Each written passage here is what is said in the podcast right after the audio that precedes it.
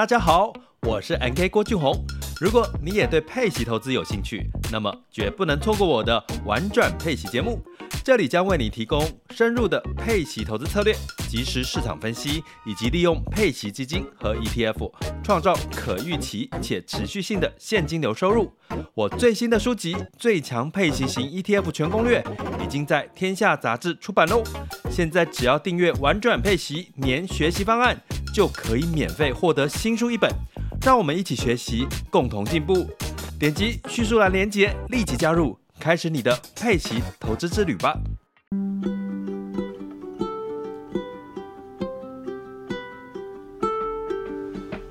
各位听众，大家好，我是 Dr. Selina，欢迎收听最新一集的《小资变有钱》。这个节目呢，是由 Dr. Selina 专为所有小资族量身规划的理财节目，希望大家从日常生活的议题当中轻松的学习投资理财，有机会改善经济，翻转人生。那今天呢，我们的节目呢，请到一个我非常喜欢也非常佩服的一个呃闪闪亮亮的妈妈，来，我们今天欢迎辣妈。Hello，大家好，我是辣妈小娜雅。辣妈，我们好久没有看到你了。对呀、啊，我一直以为只有两三年，你说我有五年，真的有吗？但是我真的就三年了。但我真的觉得你没什么变，但是我是真的有变，比较憔悴。没有，你还是没有变啊！没有没有没有，我是真的，我是真的比较，真的是有点憔悴，真的太忙了。妈妈、嗯哦，辣妈最近因为买了新房子，所以比较忙这样子。然后，其实今天这一集呢，其实我觉得特别有意义，是因为。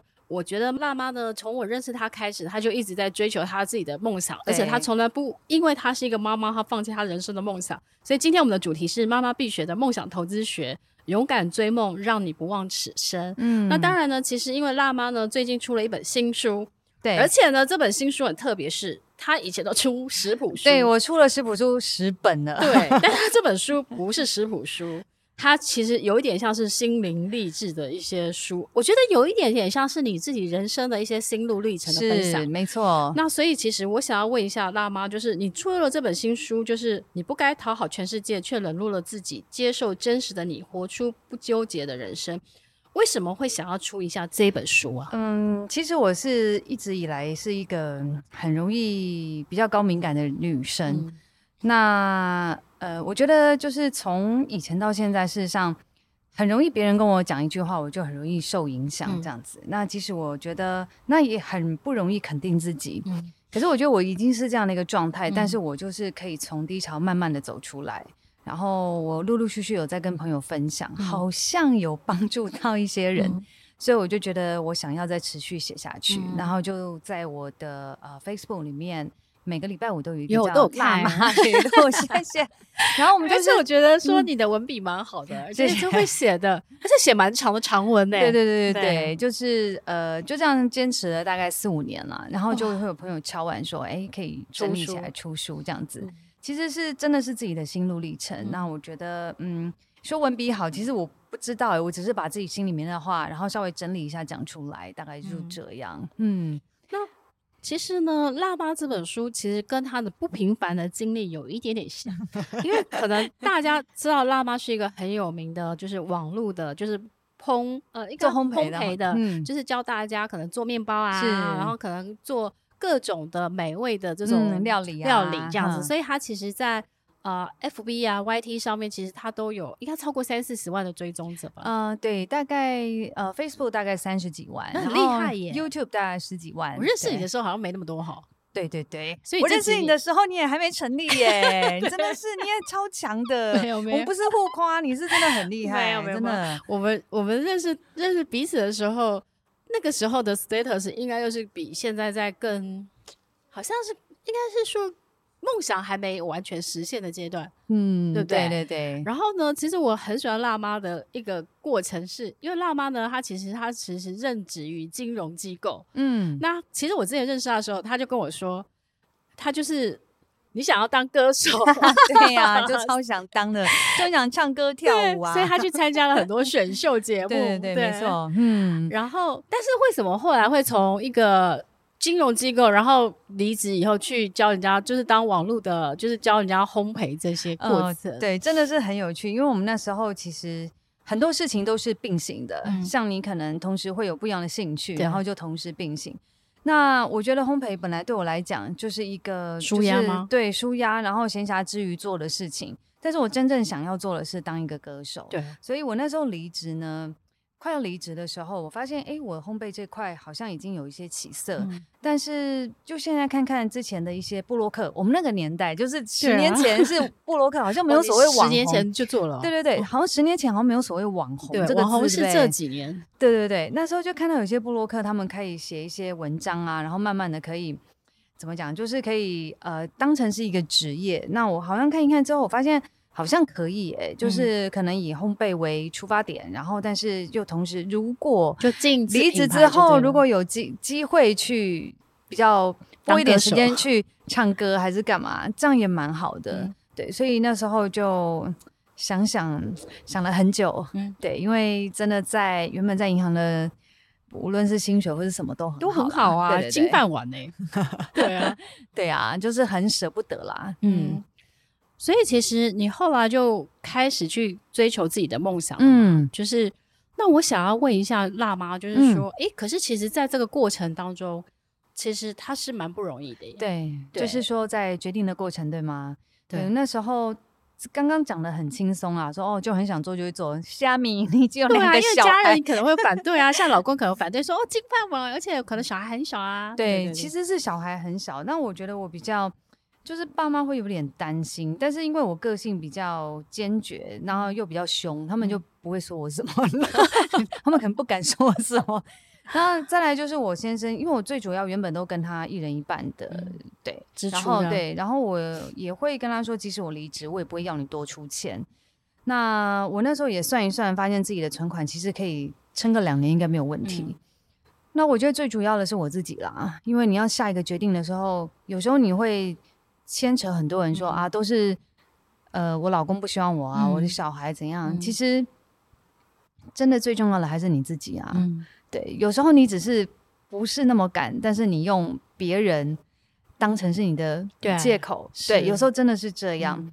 嗯那我觉得那时候我是真的很想要试看看了。嗯、你看，我都已经在工作的时候，我都已经去参加很多明星培训班，然跟那些大学生、高中生一起上课。我真的好佩服你，就是他们的阿姨。那时候我三十四、三十五岁，真的是一点都不年轻。对。那嗯、呃，所以可见我决心真的很强。那时候我是利用礼拜六日，然后爸妈有时候会帮我带个小孩，带个一个下午这样子，我就是去上课。但妈妈、爸妈不会念吗？所以你这几岁了还在想要当歌星？他们不敢念，我叫我叫你掐，你要够凶，我很凶。对，所以我们那时候呃，我决心是很强了。那一直到我觉得嗯、呃，好像是之前有一些面包店的一些发生一些事情，所以就让食安这件事情让大家越来越重视。嗯、那很重视之后呢，诶，我的文章开始被看到了，嗯、就是写面包机的文章被看到，我就觉得有机会了。嗯这样讲到投资学，嗯、我觉得有一件事情很重要，因为在那个十年前的时候，那时候 Facebook 其实买广告非常的便宜哦。对，那时候呢，很多人会有点纠结，哎，你为什么要买广告？嗯、买广告会不会是有点对很丢脸？哦、很红利耶。对，那时候他觉得很很，丢脸，你东西够好就会有人来看你啦。你为什么要去买广告？可是那时候我在外商银行，我觉得哎，我我有很稳定的收入，对我很稳定的收入。然后一天只花个一百块，又很贵吗？对没有啊。对，那时候我大概一天就是花个一百块这样子。那花上去之后，我就开始呃吸引比较多的粉丝过来看我。那我觉得，哎，这样子的投资报酬率其实是很划算的，这很很很好。像很像 FB 就变成诈骗集团 他们现在要买广告真的是成本高很多。那那时候其实我花少少的钱，嗯、就是让我的。粉丝专业可以很快的达到一万人，嗯、对，所以达到一万人的时候，我就有点自信了。我觉得这些人其实真的是来看做面包，看什么的。嗯、当然一开始我有点作弊了，我的那个封面大头照我是用比基尼，对啊，对，辣妈，辣妈就是她，就是她每次去旅行的时候，她的比基尼照片就对，我们就很带个四五套基本标配，我还是很佩服她，就是。你不管几岁，老娘就是辣。对呀、啊，怎么样？皮皱了还是要穿。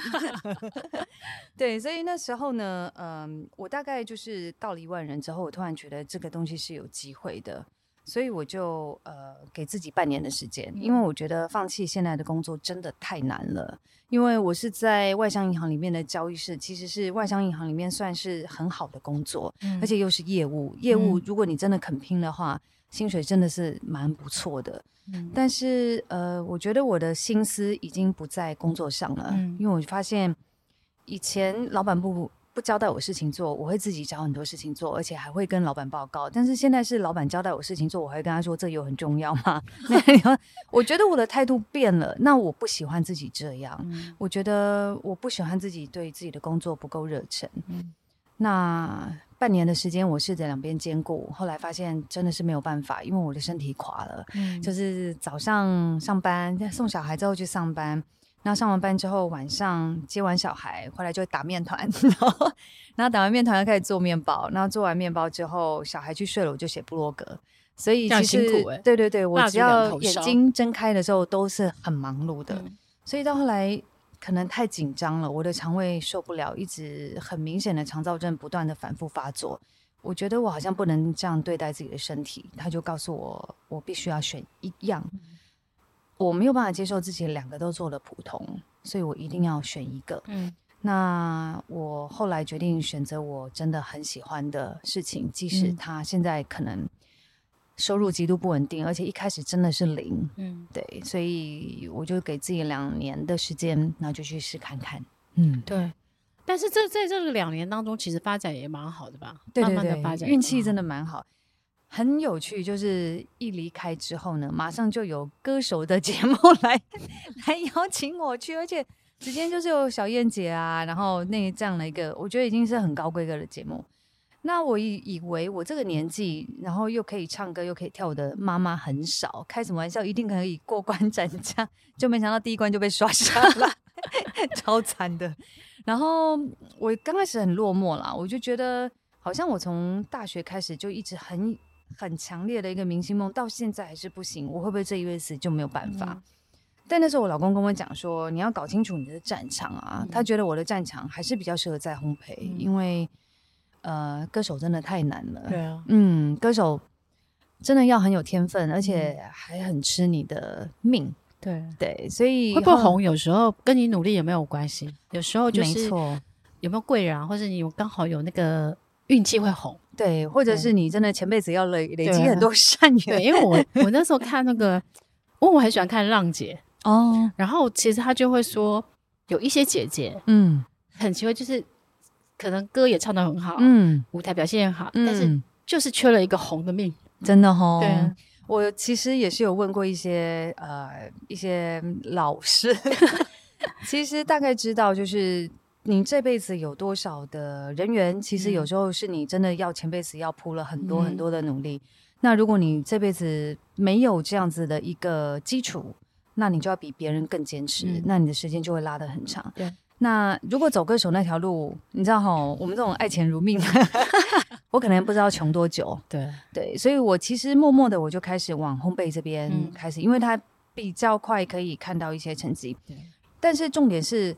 我后来发现，我还是真的蛮喜欢烘焙的，因为我觉得它真的很有趣，而且它又可以让我兼顾家庭。嗯、然后呢，呃，我之前有在美国网站上面看到有一些经营部落格的一些 tips，、嗯、然后它上面就有提到一些，其实你必须把你的文章整理的很有系统，嗯，一个系统一个脉络，嗯、所以我就把我面包机很零散的文章整理成一个大篇的，就是一个有章节式的。那现在下次人家只要一看到那个文章，就会觉得哇，这个东西很丰富，他想要 follow，、嗯、那就一个一个点下去，嗯、这样我的点阅率就会开始上升。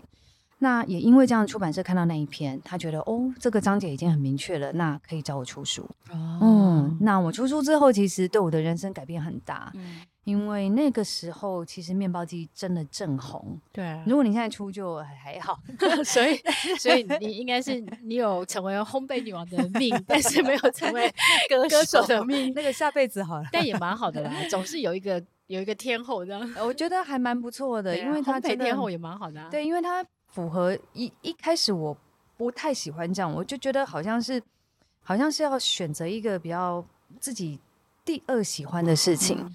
但是后来时间久了，我才发现原来我一直都很喜欢这件事，嗯、而且我为什么会喜欢它，就是我还是心里面还是最期待的是一个在安稳的状态下，嗯、我还可以追求自己的梦想，嗯、而不是我要梦想第一，然后我要把安稳放掉。嗯、那刚好烘焙就是这两个都可以符合。嗯。嗯，其实我觉得你当歌手的梦也还可以实现啊，就是有一天你可能去包一个什么 小一包包一个什么，像我有个朋友，他就是、嗯、他是叫孟庆儿，对吧？他他也自己好像选了一个，就是类似那种场地吧，嗯，他就自己举办自己演唱会啊，我觉得也可以啊，我觉得可以，但是我发现我还是很爱赚钱的，我想把钱赚够之后再来做这种事情。你知道要准备一个演唱会，可能至少半年就没有，那半年可能会没有收入，我受不了，我先把钱赚够了。不然，我觉得还有另外一个方法，去坐游轮。哦，然后游轮，游轮有怎么样？邮轮上面就会有，游轮上面会可以让你去跳舞、唱歌。哦，真的哦，你可以把人替说我可以那个 自愿来表演，不用钱。对呀，对呀，应该应该好啊，改天试看看。但是其实很有趣的是，我最近真的还。可能等我这阵子把搬家事情搞定，我再看看能不能再回复到以前喜欢跳舞、喜欢唱歌的那个样子。对，对嗯，但但是其实我我自己觉得，辣妈就是在这个追求自己的梦想的过程当中，嗯，其实我我想是想你这本书，嗯，其实很大的一个部分，其实是因为你有写到说中年了才懂得喜欢自己，嗯，所以这本书其实是。辣妈跟自己的和解书嘛，就是学会完全的接纳自己。对，没错。对，其实接纳这件事情是所有梦想的开始。嗯，因为我在三十出头，就是接连生了两个孩子嘛，三十岁生第一胎，三十三岁生第二胎。三十岁生第一胎的时候，其实我已经有点陷入忧郁了。嗯，那时候好可怕，我就觉得一直很强烈的否定自己，因为那时候工作不顺。嗯，那我。我后来才发现，其实我没有自信这件事情是从小时候就开始了。嗯、那只是说我高二的时候成绩开始变好，嗯、我就以为自己好像变得不一样了。哦、但是等到你生完孩子之后，生完孩子之前工作都很顺遂，嗯、你就觉得哦，我很行。但是等到你生完孩子之后，刚好工作又很不顺的时候，嗯、你会发现天哪，原来我跟我以前一样，我什么都不是。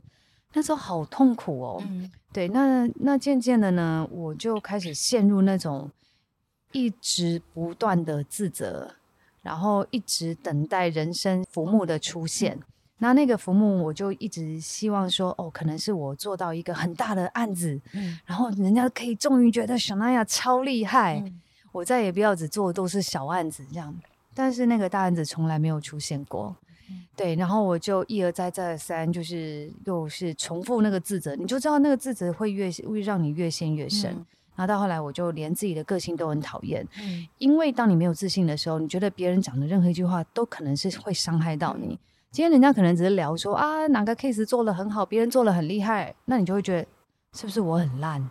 好，所以那时候呢，我就开始呃，连去跟客人聊天的时候，其实我们应该聊公事，对不对？刚在聊，我心情很不好。那这样客人会觉得你不专不专业吧？嗯，但是那个客人是我的好朋友姐姐，有点像是我们大我几岁的，嗯、但是他很蛮好的。我觉得真的都是缘分。他跟我说，之前他也经历了婚姻的，嗯、呃，就是挫折。那他怎么样走出来？他就跟我分享，所以他就去参加那个什么印度有个黑娜画画的那个图腾，嗯，然后我也去报名参加。通常我不干这种事。通常我不做这种事，因为我觉得这很迷信啊，这很。嗯、可是可能那位姐姐讲了之后，我就突然觉得有兴趣。嗯，那我就画画了之后，那个老师一下笔就跟我说：“你是一个非常敏感的人。”嗯，那我听到这句话我就很生气，我就说：“可是你知道我这么讨厌，我很讨厌我自己这么敏感。嗯，我连自己我把自己骂得很惨之外，我还要让周围的人陪我一起难过。嗯，那我觉得我自己很糟糕。”但是老师是跟我说，这个东西是你的天赋，嗯，你要看你怎么样去使用它，嗯，它是天赋，嗯，那刚开始我就觉得不可能，不可能，一直去有点不太能是愿意相信。但是我离开了那个课程之后呢，我就坐捷运回家，我真的印象好深刻，就是我那天好像是穿什么衣服，然后就搭了什么搭了什么。文湖线那时候还叫木栅线吧，对。然后大家回家的路上，我就一直在想这件事。我突然觉得，哎，敏感好像真的是我的天赋哎、欸，因为我如果没有敏感，我不可能当业务。如果你很白目，最好是有办法当业务。那只是说你要用什么样角度去看你的敏感。我后来才发现说，原来敏感它默默的真的是在帮助我的人生。嗯，那只是说我现在可能卡住了。那我觉得我是误会他了，这样子。所以我开始会用不一样的角度，除了敏感之外。可能有一些我原本很讨厌的特质，嗯、我都用不一样的角度去看它，嗯、所以我就开始跟自己就渐渐的不打架。嗯，那不打架，其实一个人他在做事的时候都会分两个部分，一个是单纯解决事情，嗯、另一个是解决心里面的问题。哦那我现在就是试着把心里面的问题渐渐的呃自己有办法处理，嗯，然后我就可以有更多的能量可以放在单纯把事情处理好，嗯，所以我觉得渐渐的学会接纳自己这件事情很重要，对，那一天只是个开端，嗯，之后你还有大量的练习，真的就是你走每一步，你哪时候你愿意去实现梦想，或者是今天遇到什么事情。其实每一件他都会反复测试，对，对你自己的自信到底在哪边。所以这十年来，就是我反复练习的一些心得，然后就会写在这本书里面。所以其实我爸妈在讲这个过程的时候，我都起鸡皮疙瘩。真的吗？因为我我自己觉得台湾很多的女生，嗯，其实从小不管是成长的环境，嗯、或是呃家庭背景，嗯、或是呃学校或干嘛干嘛的。其实我觉得很多女生有些时候她会过度努力，嗯，然后或是她有冒牌者的症候群，嗯，也就是说她她 always 觉得自己不够好，嗯，然后很希望是自己表现的很好，嗯，然后别人才会觉得她很棒，嗯，然后才会觉得她自己值得被爱，是。对我自己其实也有过类似的经验，嗯，但其实我后来就是，其实我我有一次就是我要在结婚之前的时候，我我去牧我去教堂，然后牧师跟我讲话，嗯，然后他只讲了一段，他说杨倩玲，他说。你从小因为我没有爸爸这件事，嗯，所以他说你从小没有爸爸，所以你一直都觉得你要很努力才会值得被男人爱，嗯。可是他说其实你不需要，他说你就是上上帝所创造出来，就是独一无二的，你是上帝的女儿，所以你不管怎么样，上帝都很爱你。嗯，他讲完之后我就大哭，嗯。然后后来就我觉得从此之后，我朋友都会说我我我好像外表没有变，但我的灵魂被抽掉了，嗯，换了一个人。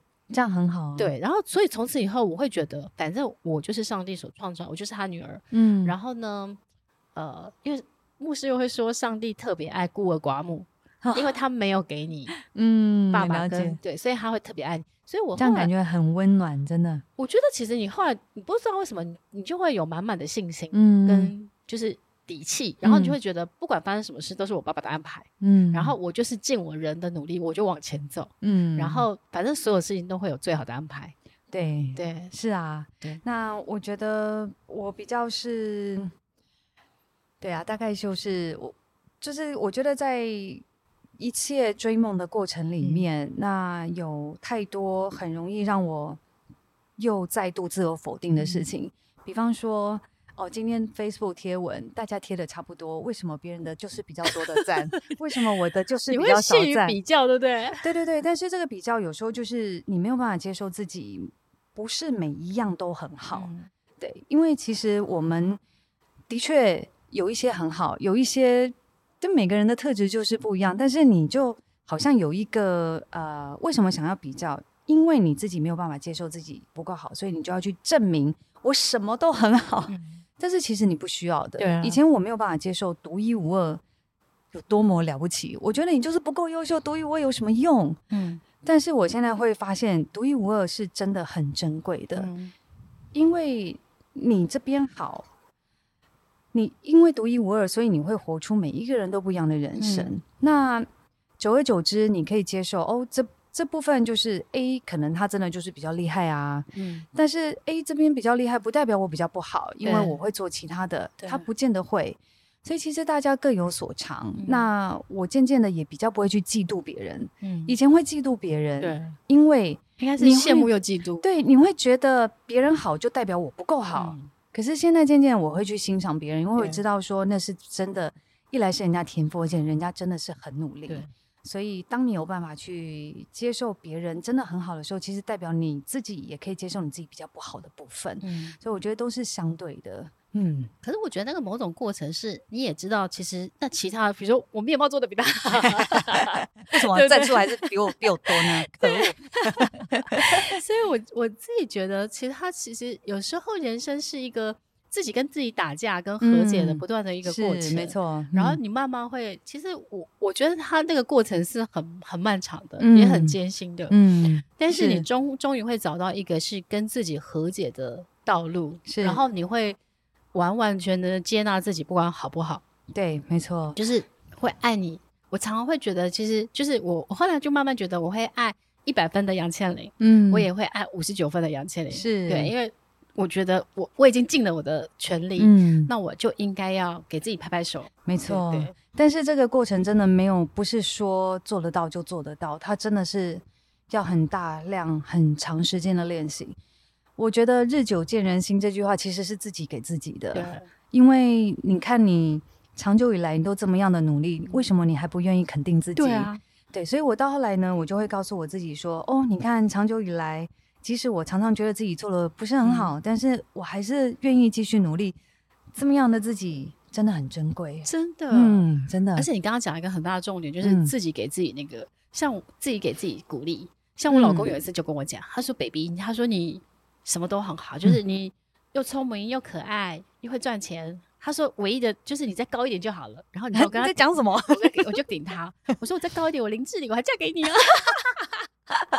回的好，对不对？我就想说，如果我样样好，嗯、那我是不是会有更高的择偶条件？就是还轮得到你吗？没有。对，所以我的意思说，我就会觉得，哎，那就是我啊。不管我够高，嗯、或是比如说我可能身材不够好，嗯、可是我有我其他的好啊。是啊，然后我合起来，我就会觉得我就是一个世界上独一无二的，没错，杨倩玲或是辣妈这样子，对不对？对对。辣妈，我想要在最后再问你一个问题哦，就是。其实我觉得，我其实就是一直，因为很多妈妈她们都会觉得说，她为了家庭，为了就是小孩，嗯，她可能就她没有时间去追求她的梦，她的梦想，嗯，嗯，那妈妈怎么样，就是在兼顾家庭，她又可以继续的去追求她的梦想？嗯，我觉得其实家庭是你生命的中的一部分，但是它不是全部。嗯，那有一些人，呃，有一些妈妈，包括我啦，就是。你会不自觉的把很多的时间投注在家庭，我觉得会分成两个部分，一个是你自己心里面真的有所向往，因为家里里面有先生，然后有两个孩有孩子，其实一旦有了孩子之后，妈妈真的是会完全不自觉，是跟疯了一样，就是所有的时间都想投注在他们身上。会有两部分，一个是你自己心里面真的很想这么样做，第二部分有些是社会责任，当你。可能照顾孩子，你没有办法照顾到一百分。你到底担心的是这个社会会不会责备你，还是你自己心里面觉得你可以做得更好？你要试着去把它分开。然后，当你把社会那部分的价值渐渐剥掉的时候，其实你才有办法渐渐的去享受你身为是一个妈妈的一些开心。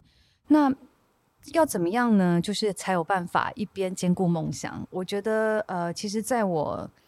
在我第二章里面，就是写我追梦的过程里面，我才发现其实家庭就是我梦想的一部分。哦，不然你不会那么努力，每天都去做。我有写到，就是如果很多妈妈都会，爸爸也是，我每天都在浪费时间做这些很无聊的琐事。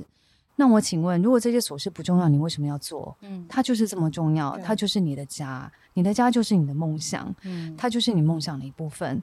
那以前我们以为的梦想，可能就是一种遥不可及。像我同学也有跟我说，小时候男生就想打篮球啊，他现在都没办法打。我觉得那个东西只是你生命的另一个部分。那因为你今天没有得到了，你就觉得那个东西可能就是你一生没有办法达到的梦想。你要知道，其实家已经是你很重要的梦想。所以你的梦想呢，你原本以为的梦想，必须要是行有余力之后，你再去慢慢的完成。就像我以前把自己的家庭兼顾好之后，我就抽时间去上一点点课程，嗯、像是你可能对理财有兴趣，你就花一点点时间去学理财的课，嗯、然后那时候就花一点时间去学唱跳的课啊，跳舞啊，或者是唱歌，或者是上个烘焙课。其实你一个礼拜只要花一点点的时间去做，对对，然后你就会觉得超开心。嗯、那其实梦想不可能一下子就达到，它必须要有长时间奋斗的准备，所以我觉得可以一步一步慢慢来，但是请你接受，就是其实你的家庭也是你非常重要的梦想的一部分，嗯、你已经达到了。对，嗯、所以其实辣妈给大家很好的提醒，嗯、比如说其实。有时候以终为始吧，就是说可能我们小时候，我们每个人还是都希望说，我们有一个幸福美满的家庭。是。那如果你已经有了，其实你的梦想很大一部分已经实现了。真的。嗯、那可能在行有余力再去看一下，就是说，哎，那你其他自己内心还有一些小小或是其他的梦想，是。那可能可以跟老公协调。是的。嗯、还是可以有时间去实现你的梦想的。嗯。那今天我们谢谢辣妈为我们带来精彩的内容，谢谢然后我们也。就是再次的推荐大家可以去买辣妈的新书，这个新书应该在所有的呃伯克莱金石堂成品都可以看得到，而且他我那天去金石堂还看到他是推荐新书啊，超开心。对，那就是你不该讨好全世界，却冷落了自己，接受真实的你，活出不纠结不纠结的人生。这书名好长。嗯、呃，对对对 对，好，那我们会把购书的连接，然后放在我们这一集的 Podcast。呃，节目介绍当中，然后欢迎大家如果有兴趣的话，也可以去网络书店购买，或是去台湾的实体书店去购买，然后也可以上辣妈的粉丝团，嗯，有更多的新书的介绍会在辣妈的粉丝团当中。然后今天很谢谢辣妈，呃，我们预祝辣妈的新书大卖，可以一刷再刷。好，然后也期待很快可以再邀请你来上我们的节目，然后分享更多。谢谢，谢谢。